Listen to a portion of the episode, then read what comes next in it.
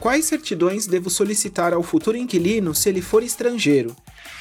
A locação é um assunto muito importante.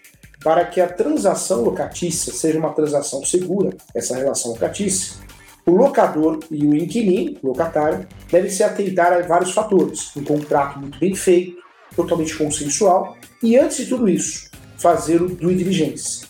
O due diligence é praticado através de certidões, certidão de propriedade atualizada, certidão do distribuidor civil da esfera estadual, da esfera federal, certidão do distribuidor criminal da esfera estadual e da esfera federal, certidão de protesto da localidade do imóvel onde reside o futuro inquilino residia, e ainda certidões trabalhistas e ações, execuções trabalhistas, protesto também é importante, mas você tem que verificar a certidão também, chamada certidão consulta da SPC e Serasa.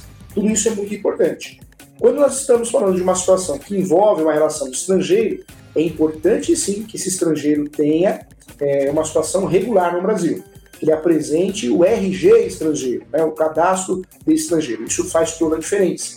O estrangeiro pode sim fazer alocação no Brasil, pode participar de uma relação locatícia, e o que nós temos em regra em relação a uma exceção é verificar qual que é a situação que esse estrangeiro está no Brasil. Ele deve comprovar uma situação de regularidade e também uma situação onde ele tem o seu devido cadastro, o registro geral, uma inscrição como se fosse uma RG ou CPF, é, para que esse contrato não tenha nenhuma nulidade ou a, gere uma dor de cabeça ao proprietário ou administradora, ao próprio corretor.